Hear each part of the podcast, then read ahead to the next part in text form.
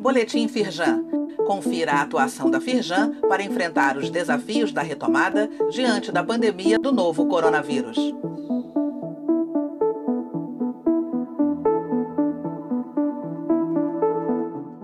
Edição de terça-feira, 25 de agosto. Governo publica decreto que prorroga a redução de jornada e salário por 60 dias. A medida foi publicada nesta segunda-feira, dia 24, em edição extra do Diário Oficial da União, conforme havia antecipado a Firjan em reportagem da última sexta-feira. O prazo também é válido para a possibilidade de suspensão temporária do contrato de trabalho. A prorrogação era um pleito da Firjan, formalizado pelas confederações empresariais no Conselho Nacional do Trabalho.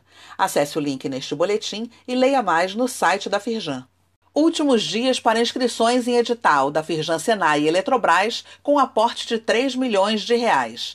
A segunda chamada do programa Lab Procel é dedicada à captação de projetos e aceleração de soluções inovadoras em eficiência energética com aplicação nos setores residencial, comercial, industrial, de serviços e setor público.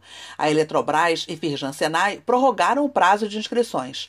Startups, micro e pequenas empresas têm até o próximo domingo, dia 30, para se inscrever. Acesse o link neste boletim e saiba mais detalhes no site da Firjan. Transmissão online. O webinar Saúde e Bem-Estar é nesta quinta-feira.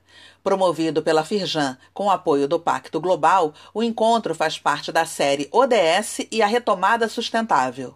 A proposta do evento é discutir a importância da saúde mental para os trabalhadores da indústria antes, durante e depois da pandemia.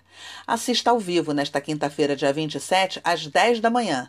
A transmissão é pelo canal da Firjan no YouTube. O link está neste boletim. Saiba mais sobre essas e outras ações em nosso site www.firjan.com.br e acompanhe o perfil da Firjan nas redes sociais. Boletim Firjan, informação relevante para a indústria fluminense.